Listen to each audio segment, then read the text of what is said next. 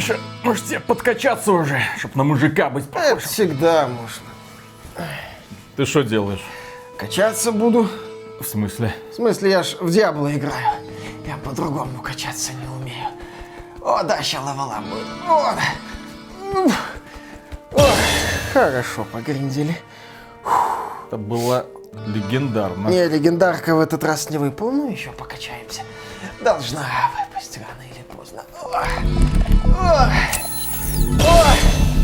Приветствую вас, дорогие друзья, большое спасибо, что подключились, и сегодня мы с вами поговорим об эти Diablo 4, которая стартовала не так давно для избранных людей. 17 по 20 марта к игре могли прикоснуться люди, которые ее предзаказали за 70, 90 или 100 евро. Я буду каждый раз это напоминать, что люди, которые предзаказали за 70 евро Diablo 4, это лохи, потому что нормальные пацаны предзаказывают за 90 или за 100 100, потому что таким образом они получат возможность за 4 дня начать играть. И к тому времени, когда вот эти лохи ворвутся в нее, их уже будут окружать прокачанные ребята, не знаю, какого-то там 60-70 уровня. И высокоуровневые пацаны, которые денег не пожалели на такую великую игру, будут, естественно, издеваться над этими присмыкающимися тварями, у которых даже еще ха-ха коника нет.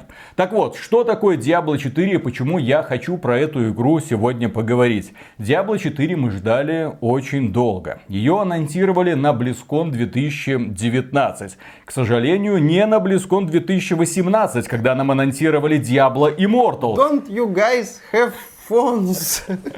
Да, и люди, в частности те, которые знали, что у Blizzard в разработке находится и ремастер Diablo 2 и Diablo 4, не понимали, как на сцене можно было показать мобильную Diablo Immortal от китайцев и зажать анонсы двух великолепных Diablo, от которых, естественно, фанаты будут в восторге. Но Blizzard посчитала иначе. Хорошо, 19 год мы ждали, так, 20 21, 22 и только в 23 году, в середине 23 года, 6 июня, Diablo 4 вроде как наконец-то появится. И были слухи, что у игры много технических проблем, и бета, в общем-то, подтвердила, что кое-какие проблемы есть. В частности, игре очень не хватает полировки. У игры много таких вот шероховатостей, на которые ты обращаешь внимание, просто играя в нее. Неудобно выходить из подземелья после его зачистки. Очень некрасивый шрифты, по крайней мере в русской версии. Неудобно пользоваться картой, особенно картой подземелий, особенно если сравнивать с предыдущими, блин, Diablo, Diablo 2 и Diablo 3. И вот так вот оно копится, копится, копится. Вот здесь недостаточек, вот здесь можно было бы доработать, вот это не пойми зачем. Но со временем, я напоминаю, что Diablo 3 тоже вышла в далеко не идеальном состоянии. Со временем, если Blizzard не бросит свой проект, естественно, они его сделают очень комфортным для пользователя, если его полностью не изменят. Тут стоит вспомнить о том, что все-таки Diablo 3 выходила в период еще старой Blizzard. И да, при всей катастрофе на старте Diablo 3 старая Blizzard смогла собраться, оценить все проблемы и попытаться их решить. И в принципе успешно их и решила. На мой взгляд, стороннего наблюдателя Diablo 3 это один из великолепнейших примеров того, как игру можно и нужно развивать. Как можно можно и нужно исправлять проблемы игры после очень и очень непростого и скандального запуска. Да, и поговорить про Diablo 4 хочется как раз таки из-за истории ее разработки. Потому что у меня к Diablo 4 есть ворох претензий, который связан конкретно с геймдизайном. И мне интересно было бы узнать, кто ответственен за принятие тех или других решений. Я напомню, что до 2021 года разработкой Diablo 4 занимались одиозные ребята, ребята Луис Барига и Джесси Макри. Что случилось с Джесси Макри и Луисом Бариго, мы все прекрасно знаем. Хищники. Это ветераны Blizzard, которые ответственны за огромное количество проектов. В частности, Джесси Макри это был когда-то одним из героев Overwatch. Потом они его переименовали, чтобы эта вонь старой Blizzard не застоялась. Выгнали всех людей, которые когда-то разрабатывали что-то великое для компании Blizzard. И постарались ластиком стереть их имена. Джесси Макри был геймдизайнером Diablo 4. И поэтому вот прошло два года с его увольнения мнение, есть некоторые геймдизайнерские, на мой взгляд, просчеты, и мне хочется спросить, это кто сделал? Это Джесси сделал? Который, ну, естественно, вот это позор, стыдно, ужасно. Нельзя так женщинами, не, не, нельзя объективизировать женщин. Нехорошо это. А что с ними еще делать, что говорить с ними? Ну ладно. Или это какие-то новые ребята, которые решили превратить Diablo 4 в клон типичной МО, отказавшись от всех наработок Diablo. Потому что, с одной стороны, в Diablo 4 есть великолепное рациональное зерно, которое пришло из Diablo 3. И есть все остальное, что пришили разработчики Diablo 4. И вот мне кажется, что все остальное работает хреноватенько. А тебе не кажется, Виталик, что у Diablo 4 есть признаки долгостроя? Проекта, которые начинают разрабатывать в одном направлении, потом это направление пересматривают, игру как-то Оу. переделывают, к ней что-то пришивают, Миша, там убирают ты и так далее. Хочешь поговорить про долгострой? А? Я тебе сейчас расскажу историю Diablo 3 и вам, дорогие друзья. Когда началась разработка Diablo 3? В 2000 году. В 2000 году, 5 лет, Blizzard NOS разрабатывала этот проект. Они не смогли в итоге предложить руководству Blizzard какую-то работоспособную идею. И в итоге проект закрыли. Diablo 3, вот его 5 лет разрабатывали. Каким-то он был, нам его не показали, но закрыли вместе с Blizzard NOS. Тогда огромное количество ребят, которые когда-то принимали участие в разработке первой и второй Diablo, да, они пошли, начали пытаться творить что-то свое. Пепел странноватой игры Hellgate London отбила ропера, создателя Diablo 2, до сих пор стучится в наши сердца? Ну, создатели Diablo 2, это братья Шейферы, они делали два, две части Torchlight, причем вторая часть Torchlight вышла там через какое-то время после Diablo 3, но у создателей Torchlight 2 не было таких же, как у Blizzard, возможностей по развитию игры. В итоге, да, такая вот возникла забавная ситуация. С одной стороны, Diablo 3 с его провальным стартом, ну, проблемным. С другой стороны, Torchlight вроде во многом получше. Виталик, по-моему, тогда говорил, что Torchlight 2 во всем лучше Diablo 3. Да. Да, вот. Э, но э, компания Blizzard развивала Diablo 3, и это до сих пор мега-хит, а про Torchlight 2 сейчас помнят не только Вышло Torchlight 3. Torchlight Infinite, да, замечательно. Torchlight 3, кстати, провалилась, а Torchlight Infinite сейчас прибывает в состоянии раннего доступа. Они там обещают в этом году его зарелизить. Так вот, в 2008 году компания Blizzard анонсировала Diablo 3. И это был уже совсем совсем другой проект, не тот, который планировала Blizzard NOS. И тогда разработчики нам говорили, ну, ребята, это что-то вот Diablo плюс God of War. Ну, имеется в виду визуальная стилистика такая слегка мультяшная, такие вот яркие краски под World of Warcraft. Фанатов Diablo 2 бомбила с визуальной стилистики третьей части очень сильно. И, наконец-то, в 2012 году состоялся релиз игры. И он показал, что с одной стороны Blizzard все еще может, она умеет в оптимизацию, она умеет в классный движок, она не умеет поддерживать серверы на релизе, потому что когда люди покупали Diablo 3, а это было ожидание. Многие люди, когда они ждут какой-то крутой игры, они берут отпуск. Они отказываются от всего. Они меняют полностью свои планы. Все, ребята, я погружаюсь в Diablo. Идите нахрен. Кстати, примерно то же самое будет и с Diablo 4, когда он зарелизится, я уверен. И вот когда люди шли в отпуск, покупали игру, запускали ее в первый день, второй день, третий день, а игра им показывала серверы недоступны. Извините, извините извините, переподключитесь, мы работаем над этим. Эту ошибку легендарную люди до сих пор помнят и каждый раз вспоминают, когда речь заходит о Diablo 3.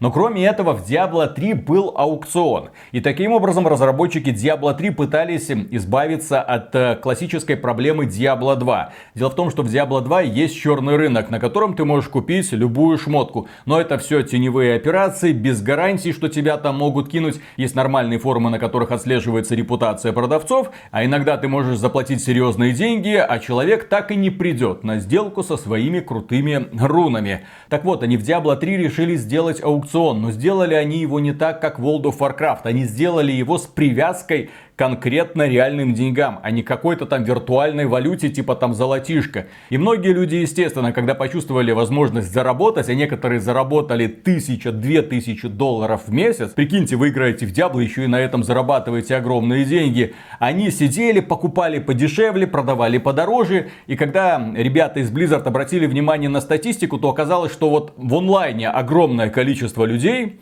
до миллиона человек могло за день заходить в Diablo 3, а играла очень немного. Основная часть это спекулянты, которые торговали шмотками на аукционе. Ну, по крайней мере, это такое официальное объяснение компании Blizzard. Но кроме этого, в Diablo 3 была сумасшедшая система выпадения лута, которую никто не принял. Она никому не нравилась. Например, если ты выбирал класс варвар, он твой любимый, и раз за разом бегал убивать Диабло, ну и, допустим, тебе за весь этот забег многочасовой выпадала одна легендарка для волшебника. И ты такой, ну охренеть. На аукцион, ну вот, да, на аукцион, неси на аукцион, там купи, продай.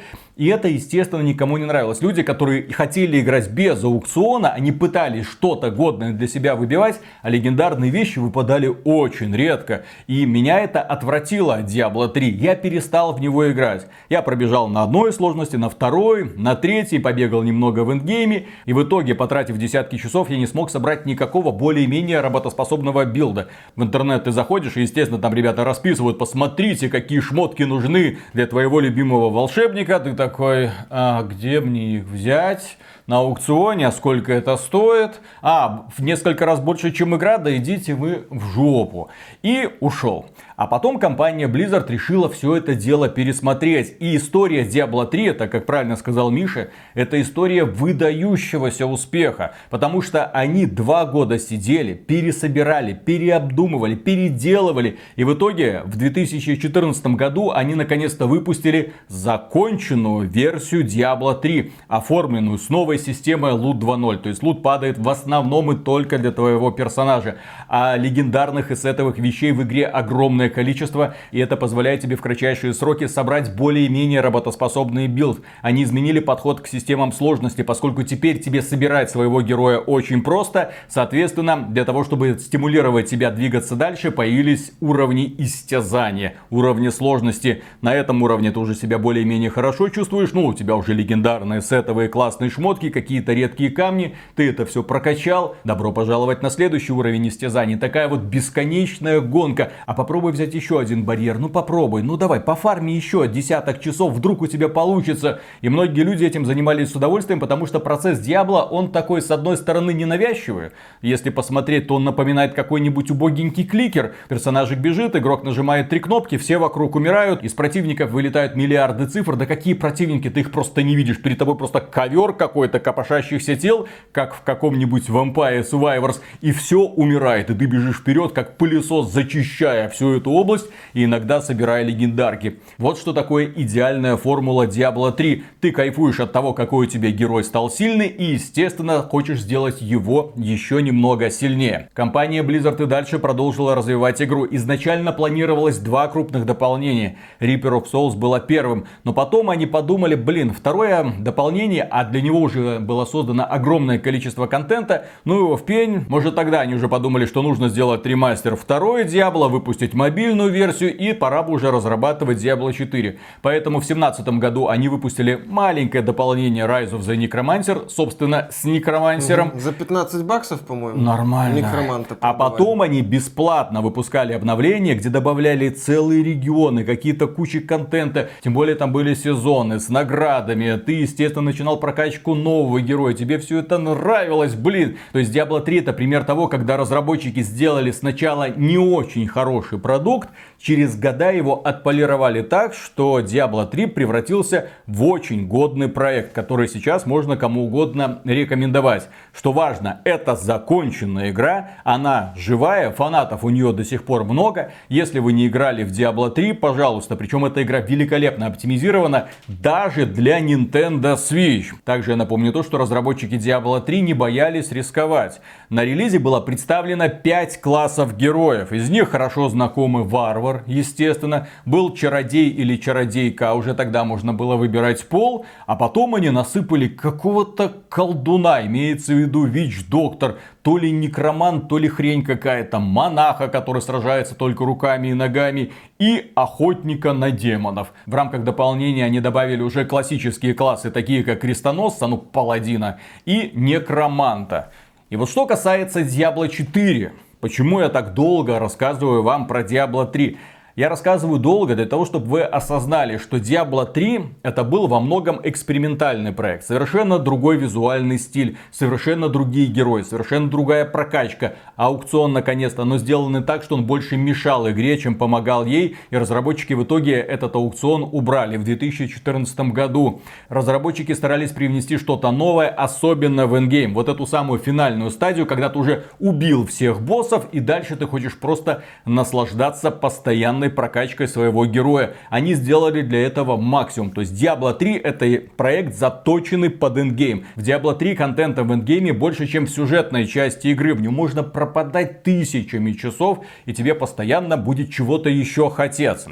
Diablo 4 это как раз таки осторожное возвращение к корням. И чем эта игра меня, наверное, и зацепила, и разочаровала, тем, что разработчики не скрывают своих реверансов в адрес Diablo 2. Они это сразу показали в первом же анонсирующем трейлере. Нам представили старых добрых героев. Посмотрите, у нас есть варвар. Посмотрите, у нас есть чародей, ну или чародейка. У нас есть друид из Diablo 2. У нас есть некромант из Diablo 2. И у нас есть разбойник разбойник это вообще из Diablo 1.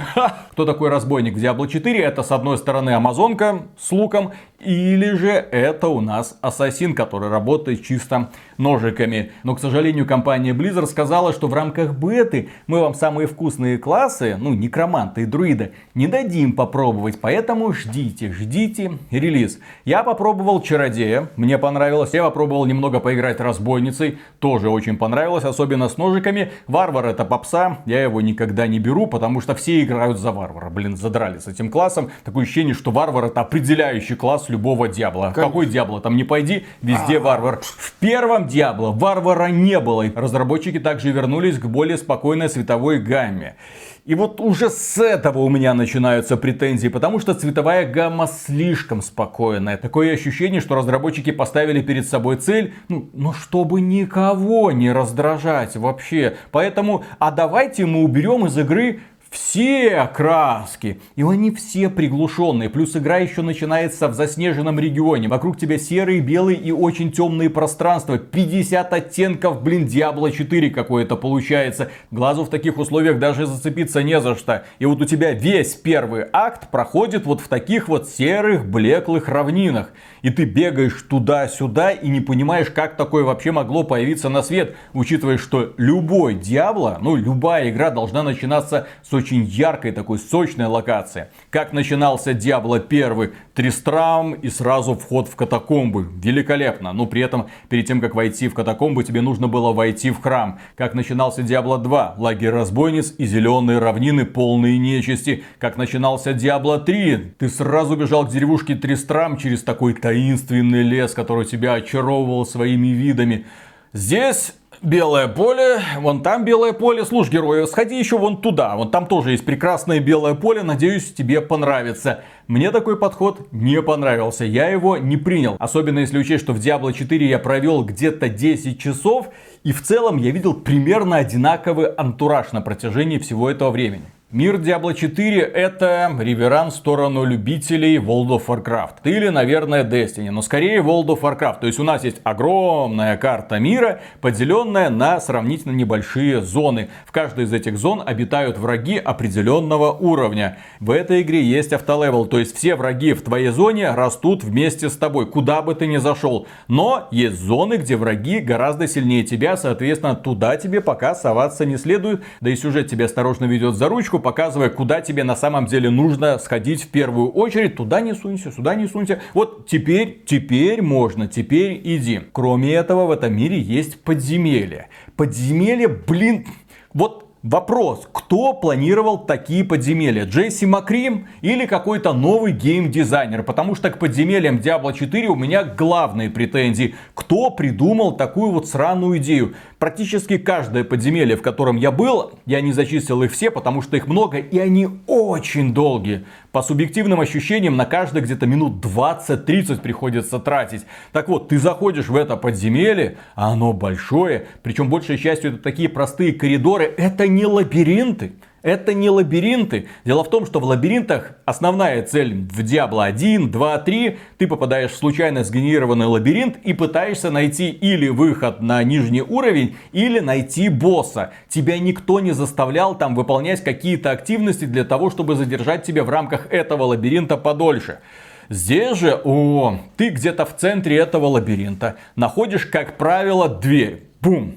У этой двери есть один ключ, два ключа, три ключа, четыре ключа, пять ключей. Разноцветных? Нет, не разноцветных. Ты просто должен найти какую-то хрень, которая находится вон там, в удаленном крыле.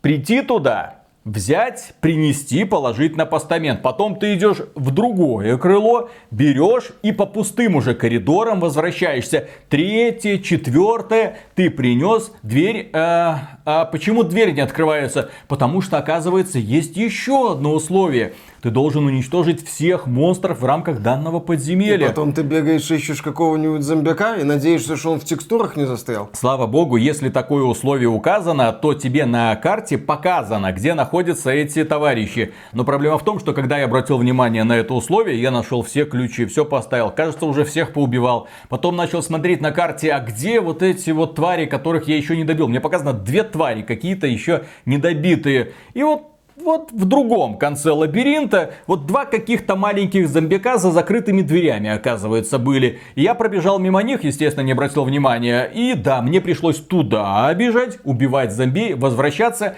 и потом встреча с боссом. Босс, как правило, это повторение тех боссов, которых ты уже сто раз видел до этого. И именно такой подход, вот зачистка вот таких вот подземелий, мне не понравилось. Вот просто не понравилось. Я не понял, что это было. Каждый раз, когда ты попадаешь в подземелье, перед тобой конкретно вот эта задача. Дверь, иди ищи ключ. И он находится или справа, или слева. Некоторые лабиринты повторяются, причем они утилизируют одни и те же ресурсы. Разные подземелья в разных локациях, они одинаковые. Одинаковая дверь, одинаковый ключ, одинаковый набор врагов.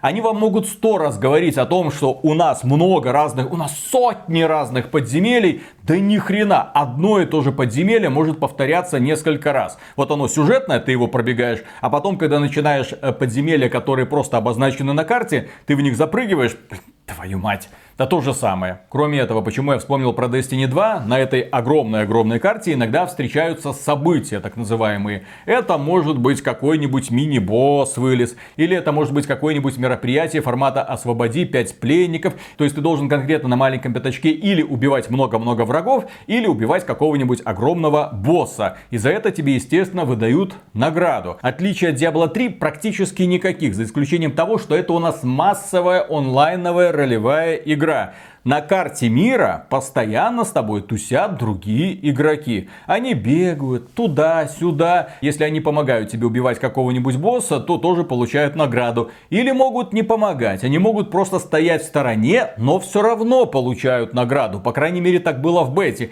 Со мной. Я как раз пробегал мимо локации, где кто-то убивал мирового босса. Они там его убивали. Я плечом, вот плечом зацепил вот эту вот зону. Передо мной высветилось объявление, что вы приняли участие в таком-то событии. И побежал дальше. А ребята там его долбили, долбили, долбили. И вот я по своим делам сбегал туда, возвращаюсь обратно, забежал на это кладбище, где они мочили этого босса, смотрю, о, для меня сундук уже приготовлен, нажимаю, а там куча классного лута. Я такой, спасибо, халява. ребят, халява, молодцы. И как в любой, блин, сраной массовой онлайновой ролевой игре, есть огромное количество поселений. В каждом таком поселении есть кузнец, есть зелье варенье, ну или кто-то там, который тебе бутылочки восполняет. Знахарь. Знахарь, допустим. Есть телепорт, но телепортов не хватает, потому что поселений не так, чтобы много. Поселения маленькие, там из двух-трех домиков, телепорт, кузнец, знахарь, и это служит тебе просто точкой быстрого перемещения. Но карты огромные, блин. И в этих, блин, поселениях, как правило, есть один или два чмошника, которые тебя просят о чем-нибудь. У меня потерялся топор, у меня потерялся муж, у меня потерялась сестра, я потерял своего сына, и мне кажется, что там скрывается какое-то зло. Иди, товарищ, разберись. Я не восхищен той историей, которую мне игра пытается рассказать. Ты просто берешь эту отметку на карте и а где а, он там. И ты туда топаешь. Топаешь, как правило, очень долго. Потому что сам открытый мир получился Я не скажу, что безжизненный, но он очень предсказуемый. Когда 100 тысяч раз пробегаешь по одной и той же тропинке, а тебе приходится это делать, потому что эта игра заставляет тебя снова и снова возвращаться в посещенные локации, и у тебя одно задание открывается, второе, третье, и все не как-то рядом, но в то же время как-то далеко, и вот ты пробегаешь одним и тем же маршрутом, на тебя снова толпа утопцев нападает, какие-то скелеты, ты их уже хорошо знаешь, они растут в уровнях вместе с тобой, но особой опасности не представляют, вот раз толпа, так, справа, слева, справа, слева, так, вот забегаешь в лес, о, там наконец-то появляется какой-нибудь новый мини-босс, или там просто отряд бандюганов на тебя нападает, ты с ними разбираешься, и по той же самой дорожке можешь или вернуться, или телепортируешься. Но поскольку у тебя есть еще один сайт-квест, ты, естественно, так, а теперь в другую сторону почесал, а там уже какие-нибудь странные козероги и товарищи на тебя встречают, и ты такой, ну, здрасте, ребят, давно не виделись. Минут 20 назад как раз таки и не виделись. В общем, эта игра тебя со временем начинает утомлять самоповторами. И именно открытый мир, мне кажется, здесь ну нахрен не нужным. Не, я понимаю, что есть фанаты массовых онлайновых ролевых игр, но меня необходимость бегать туда-сюда постоянно. Причем сначала ты выполняешь дополнительные квесты. Ну, у меня такой был подход. Сначала я выполню все дополнительные квесты, которые мне выдали вообще на всех этих территориях, где мне открыт доступ. После этого займусь сюжетным. Выполняя дополнительные квесты, я задолбался. Но каково же было мое удивление, когда я еще больше задолбался, выполняя сюжетные квесты. Потому что сюжетные квесты, внимание, происходят не только в подземельях. Они в том числе могут происходить на этой сраной глобальной карте. И тебя могут элементарно заставить, слушай, товарищ, вот там смотри, вот э, находишь вот реликт, вот подбегаешь, берешь этот реликт, несешь к еще одной херне, там какой-то то ли алтарь, ставишь на алтарь, там появляется кучка мобов. Ну, убей, потом берешь и к следующему алтарю еще одна кучка мобов появляется, и к следующему алтарю еще одна кучка мобов, и к следующему алтарю еще одна кучка мобов, и к следующему алтарю. Еще... Я не утрирую, это не три раза. Я думал, правило трех исполняется свято ни хрена, не в Diablo 4. И, к сожалению, когда я закончил со всей этой херней, с этим самым реликтом, мне сказали, ну, теперь давай, беги сдавать квест. А там нет точки телепорта. Мне пришлось 15 минут вот так вот бежать обратно. Ладно, не 15, но 10, 5 минут. Я просто по чистому полю, уничтожив всех, враги не возрождаются, а просто заново бежал. Потому что точка телепорта, если бы я телепортировался, находилась примерно на таком же расстоянии от цели, как я сейчас. И это в рамках, сука, сюжетного задания. Ну как так можно делать? Зато ты побегал, размялся, а не просто телепортировался. И получил, кстати, атмосферу открытого мира. И плюс к этому, это же типичное мо, поэтому травки собери, руду добудь, шкурки со зверей, ну там не поснимай, они сами выпадают, но в любом случае охоться, долбись, делай все что угодно. В этой игре ты можешь делать все что угодно, ты можешь сам написать свою историю. Мне не нравится история в Диабло, где я бегаю, собираю травки, собираю какую-то руду, да, потому что здесь есть еще и система, блин, прокачки шмота, который на тебе надет. Вот ты находишь классную шмотку, готовься. Готовься, что для того, чтобы ее проапгрейдить, тебе нужна огромная масса ресурсов. Сначала простых, потом не очень. А, кроме этого, нужно много-много-много-много золота. Мне золота постоянно не хватало. Эта игра заточена на то, что ты постоянно долбишься, выполняешь активности, потому что за выполнение активностей тебе выдают награды, как в какой-нибудь мобильной игре. Вот ты нарубил столько-то врагов, отлично, забирай свою награду, золотишко там или какие-нибудь ресурсы. Меня такой подход тоже очень сильно расстраивает. Знаете почему расстраивает? Потому что я уже примерно понимаю, чем будет заполнен боевой пропуск. Там будет не только косметика. Там будет не только косметика, как мне кажется. Я думаю, что в боевом пропуске будут в том числе ресурсы и золотишко, которые тебе будут выдавать для того, чтобы ты быстрее апгрейдил шмотки, которые у тебя есть. Если это будет так, то это конкретно pay to win. А если это pay to win, то идите в жопу, ребята из Blizzard. Ну, пока нам обещают, что за деньги будет только косметика, но планы крупных компаний, как известно, могут меняться. Слушай, ты вот говоришь там мир, монстры, все такое, в игре сюжета полно. А, по поводу сюжета, друзья, вот сейчас я, конечно, буду адвокатом дьявола.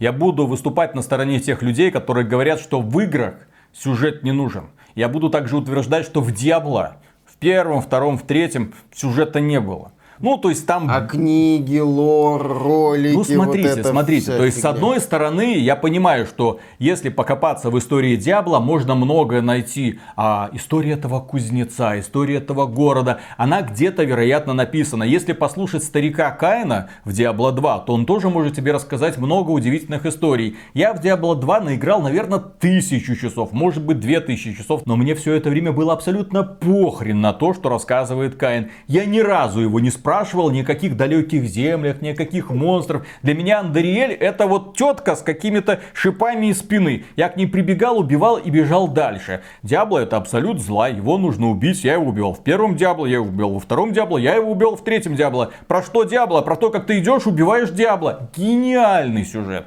Там, конечно, некоторые люди могут там говорить, ну в Диабло 3 там была какая-то история. Мне эта история больше мешала. Начинаются постановочные ролики, такой, ой, блин, дайте мне дальше наслаждаться уничтожением орд монстров. Так вот, Diablo 4, с одной стороны, это самая сюжетная Diablo из всех возможных. Ок. Да, это игра, которая поднимает перед тобой непростые вопросы. И даже, я бы сказал, интригует. Главными персонажами этой игры являются даже не герои, которые принимают участие в уничтожении нечисти, расплодившейся, как это обычно бывает э, в этом мире. Нет, главными героями выступает конкретно э, Лилит, это представительница сил преисподней, так сказать, и Инарий. Это мятежный Серафим. И они с Лилит когда-то устали от этой вечной бойни между преисподней и небесами и решили создать, так сказать, прослойку. Решили создать мир под названием Санктуарий. И этот мир они населили нефалемами, своими детьми, которые взяли все лучшее и от чертей, и от ангелов.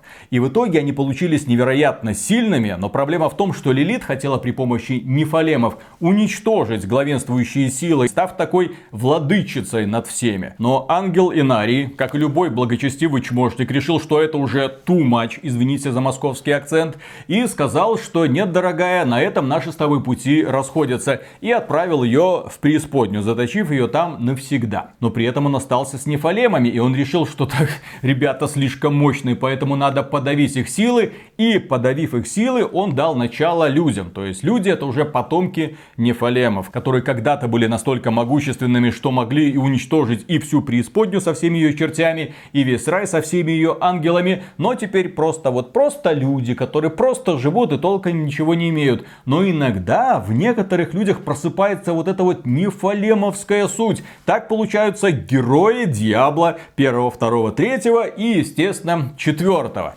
И вот что интересно, в рамках Diablo 4, в рамках уже первого акта, нам уже достаточно показывают и Лилит, которая возвращается в мир людей, нам показывают и Инария, и я думаю, что если бы в Blizzard работали толковые сценаристы, из этого можно было бы выжить великолепную историю про то, как Лилит собирает кровь нации, так сказать, всех нефалемов, включая нашего главного героя, и уничтожает и преисподнюю, и небеса. Но пока начало интригующее. Мне начало понравилось. Мне не понравилась, блин, подача этой истории. С одной стороны, у нас есть ряд впечатляющих сцен, очень круто сделанных, прям на движке игры ты смотришь, такой, блин, движок Diablo 3, а, кстати, Diablo 4 сделан на движке Diablo 3, движок Diablo 3 может.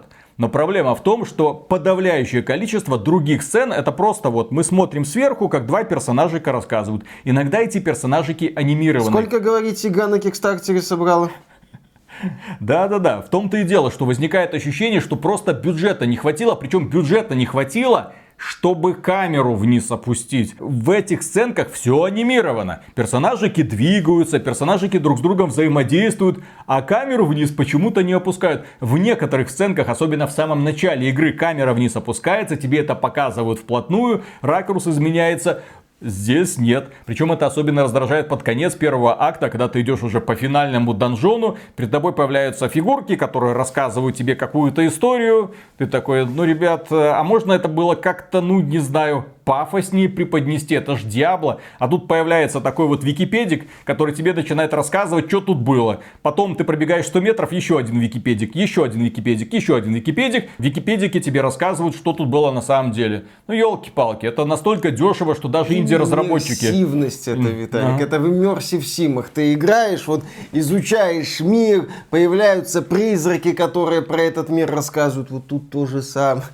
Не, на самом деле, когда я смотрел это на стриме, когда я смотрел еще ролики по Diablo 4, меня удивляла такая дешевая подача. При этом этой дешевой подачи в игре чересчур много, на мой взгляд. Если вы уж делаете сюжет, если у вас проект с претензией, а Diablo 4 это все-таки проект с претензией, да, это не какая-то там игра от какой-то мелкой студии, собравшей миллион долларов на Кикстартере, то от такой игры не безосновательно ждешь, ну, качественной в целом подачи. А не так, что смотришь на вот этих вот чибиков, которые между собой там щебечут о чем-то, а потом, да, эффектно поставленная сцена. Одна, две, ну, несколько штук. Но меньше, чем хотелось бы. Что касается Diablo 4, я говорил про две стороны. Открытый мир, система подземелий и подача сюжета и дополнительные квесты я не принял.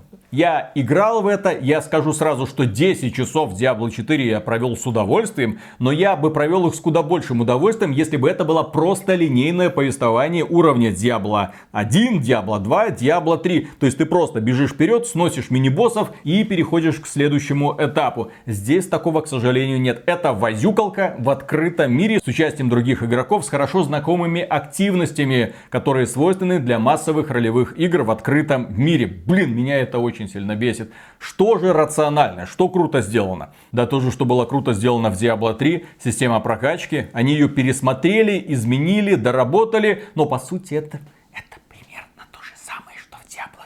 Да простят меня фанаты. С одной стороны, ты собираешь своего героя через способности, потом ты эти способности можешь усиливать, потом ты можешь усиливать конкретное направление, но по сути каждая прокачка тебе даже цветом подсказывает, какие архетипы героев ты можешь собирать. Вот смотри, разбойница. Вот таким-то цветом показано, какие нужно собирать способности, если ты будешь делать лучницу. А вот здесь какие способности, если ты будешь атаковать ножичками. Смотри, волшебник. Волшебник не может сразу владеть всеми этими заклинаниями. Конечно же нет. Ты должен определиться, это будет маг холода, маг огня или маг молний. И в зависимости от этого твой набор заклинаний, ну блин, предсказуемый. То есть, если ты выбираешь мага огня, он у тебя другим быть не может. Он конкретно вот такой. Он вызывает огненную гидру, он вызывает метеориты, он швыряется огненными шарами. Ну все.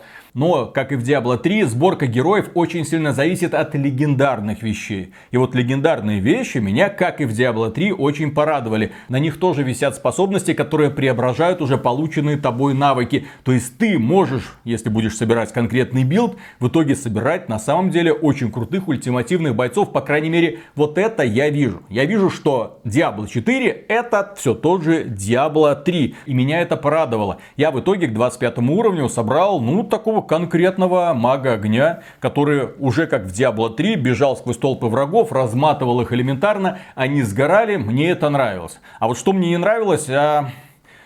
Ребята, а что по уровню насилия? Я вот что-то насилия не ощутил. Я играл магом молнии, враги просто пи, исчезали. Я играл магом огня, враги пи, исчезали. Потом я поиграл в Diablo 3, посмотрел, как с врагов слазит кожа, они разваливаются на глазах. Ну да, там насилие мультяшное, но оно было. А здесь они просто вот фу, исчезают Говорят, и испаряются. когда за варвара играешь. Я очень рад за варвара. Я очень рад Нет, за ну варвара. это такое себе оправдание, Да. я здесь не отрицаю. Когда я играю за мага молнии, покажите мне, как враги корчатся, как с них слазит кожа. Когда я играю за мага огня, покажите, как бегают эти горящие факелы. Покажите мне жесть. Но здесь жести нет. Diablo 4 это очень добрая игра с очень мрачной стилистикой, как раз таки для фанатов Diablo 2. Фанаты Diablo 2 тоже спросят, а где сатанинская стилистика, где кровище, где сиськи, где, где все. Сисек даже в ремейке Diablo 2 Ну нет. да, Куда о чем там? я говорю, о чем я Какие говорю. тебе сиськи? И немного про техническое состояние игры. Если вы хотите брать ее на консолях, смело берите. Естественно, лучше обратить внимание на версию для консолей нового, нового поколения, хотел сказать.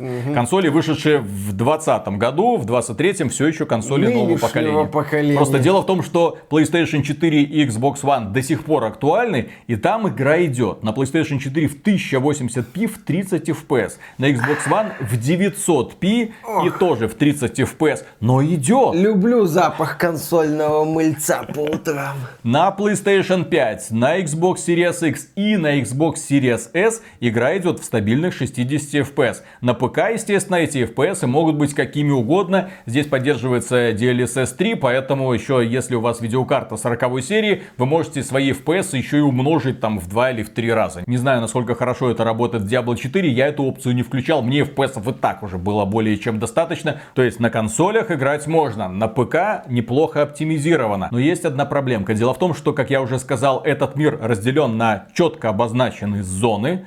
И каждый раз, когда ты пробегаешь между зонами, вот такая вот подгрузка происходит. И ты эту загрузку вот так вот видишь. Вот так немножко так подлагивание идет. Иногда может быть так, что твой герой еще несколько секунд просто ножками в воздухе перебирает и эть, загрузился. Ну как-то корявенько. World of Warcraft Такого не было. А в Ark такое есть? Ark это ж просто ты загружаешь разные локации и их исследуешь. А, там попроще. Ну, конечно, попроще. И такой концепт мне, кстати, тоже нравится. Но в Diablo 3 он был бесшовный. То есть ты спокойно по нему передвигался. Здесь же, пока ты передвигаешься пешком, ты уже встречаешь вот такие вот задержки. Злые языки, которые познакомились с полной версией, Говорят, что когда ты начинаешь перемещаться на конике, эти проблемы начинают встречаться гораздо чаще. Ну, логично. И плюс к этому э, в этой игре визуально на глазах, особенно в роликах, подгружаются текстуры в бете. В бете, я отмечу, это не финальная версия, это бета, но мне было это неприятно видеть. Плюс к этому обладателям старых консолей стоит обязательно иметь в виду, что загрузки подземелий будут очень долгие. На ПК и на консолях загрузка это где-то 3-4-5 секунд. На консолях старого поколения это может быть до минуты. Так что я бы посоветовал тем людям, которые хотят поиграть в хороший Diablo на консолях, поиграйте в Diablo 3. Вот это вот идеальная формула, уже отточенная, которая работает, у нее все замечательно, никаких вопросов и нареканий у фанатов уже на данный момент к этой игре нет. Спокойно играйте в Diablo 3 и ждете релиза Diablo 4 для того, чтобы определиться, надо оно вам или нет. Пока в Diablo 4 уже на этапе бета-тестирования видно, что все еще очень много шероховатостей. А до релиза осталось, ну вот, э, апрель, май и вот уже июнь. За два месяца они вряд ли успеют много поправить. Много шероховатостей. Мы еще не знаем про техническое состояние состояние второго акта, третьего акта. Сколько их? 4-5 актов. Мы не знаем про сюжет, как он раскроется. Мы не знаем про эндгейм. Вполне может так оказаться, что весь эндгейм это ты просто бегаешь по карте огромного мира и зачищаешь подземелья. Там мировые боссы. Ну, будут еще мировые боссы. Но это совсем не то же самое, как в Diablo 3, где ты можешь вот сразу с базы, бррр, рифт, ну, бррр, Diablo 3 рифт. это игра-сервис в хорошем смысле этого слова. Кстати, тот пример, когда игра-сервис, да, используется в хорошем смысле слова Пескова с развитием уже, ну, не в 10 лет, там развитие замедлилось, по-моему, пару лет назад, но игра-сервис, которая на протяжении долгих лет успешно и успешно развивалась. А Diablo 4 это игра-сервис на старте своего жизненного пути. А у современных игр-сервисов жизненный путь может быть не очень большой. Посмотрим, какой жизненный путь будет у Diablo 4. Я в Diablo 4, по крайней мере, при прохождении кампании буду играть играть с удовольствием. Вот 10 часов я вот сел и просто вот провел в ней. Накопилось некоторое количество претензий, но это претензии из разряда, блин, если бы было иначе, я бы отнесся к игре гораздо лучше, но оно и так работает. Некоторые моменты задолбали. Вот некоторые сайт-квесты тебя не зацепили. Беготня по одним и тем же донжонам, выстроенным по одному и тому же принципу, тоже не слишком радует. Но в то же время, пока ты летишь по сюжетке, иногда выполняя дополнительные задания, игра работает, игра увлекает. И плюс к этому тебя прочным якорем держит постоянный рост твоего героя, постоянная прокачка, выбивание легендарных вещей. Я за 25 уровней выбил огромное количество легендарок, которые на самом деле преобразили моего героя, сделали из него ультимативную машину смерти. Финального босса я бил вот так вот. Э, огненная гидра, сделай что-нибудь. Э, сделала. О, все, идем дальше, хорошо. В общем, Diablo 4, судя по закрытой бета-версии, не лишена проблем. Некоторые проблемы обусловлены долгим циклом разработки, возможно, игру переделывали, возможно, даже там целую концепцию игры пересматривали. Черт его знает, что там у Blizzard происходило, тем более, когда старые руководители уходили, а на их место приходили новые люди. Ну, посмотрим. Может быть, Diablo 4 на старте людей и порадует. В конце концов, за франшизу Diablo 4 сейчас у нас Род Фергюсон отвечает, он неплохо развивал Gears of War, он собирал э, Bioshock Infinite, может быть, из Diablo 4 у него все получится. Да, со своей стороны я передвигаю Diablo 4 в список самых ожидаемых игр 23 года для меня лично. Да, вот это вся эта Зельда, вот эти вот все ваши Baldur's Gate, там Final Fantasy 16, вот она, дрочильня года. Кстати, глядя на вот эту вот мрачную стилистику, пускай с серьезными оговорками, на сюжетную составляющую, на некоторые такие моменты типа побочных заданий, среди которых даже занятные есть, типа того, что мы на стриме видели, там мужик, так сказать, очень сильно проникся концепцией садомаза, хотя некоторые побочные задания я слышал там не очень. Но, тем не менее, глядя вот на это, глядя на то, что Blizzard уделяет внимание сюжетной кампании, я задумываюсь о том, чтобы поковырять Diablo 4 с целью прохождения. Я проходил Diablo 2, может быть, пройду и Diablo 4. Ждем появления Лилит на Порнхабе. Ждем, дорогие друзья. Может, она там уже есть, я просто еще пока Да, не думаю, искал. будет. На этом у нас на сегодня все. Огромное спасибо за внимание. Если вам данный ролик показался полезным, поддержите его лайком, подписывайтесь на канал. И в целом мы выражаем премега громаднейшую благодарность людям, которые нас поддерживают или через э, Boosty. Добро пожаловать. Там мы постоянно пытаемся что-то набрасывать, потому что администрация Boosty нас заставляет это делать. Или через Sponsr, или напрямую через YouTube, что вам доступнее, чем вам удобнее пользоваться. Пока. Миша, я слышал, ты любишь принимать ванны. Да. Ну, такие прям, и, а еще лучше джакузи, да? Там, не знаю, соль, там пенка, чтобы была, да? А я также знаю, что ты любишь принимать ванны не один. Вот, поэтому я сейчас сделаю все для того, чтобы Миша, когда принимает ванну, думал обо мне. М, И как же? Я купил тебе уточку. Еще одну. Ай, ай. Будет рядом с уточкой, которую жена купила. Отлично. А там какая у тебя уточка Дарт была? Вейдер. Дарт Вейдер. Вот будет уточка Спайдером. Уточка-паук. Я, Отлично. я не мог пройти мимо, извини. Замечательно. Ладно. Раз, два, три. Начинаем.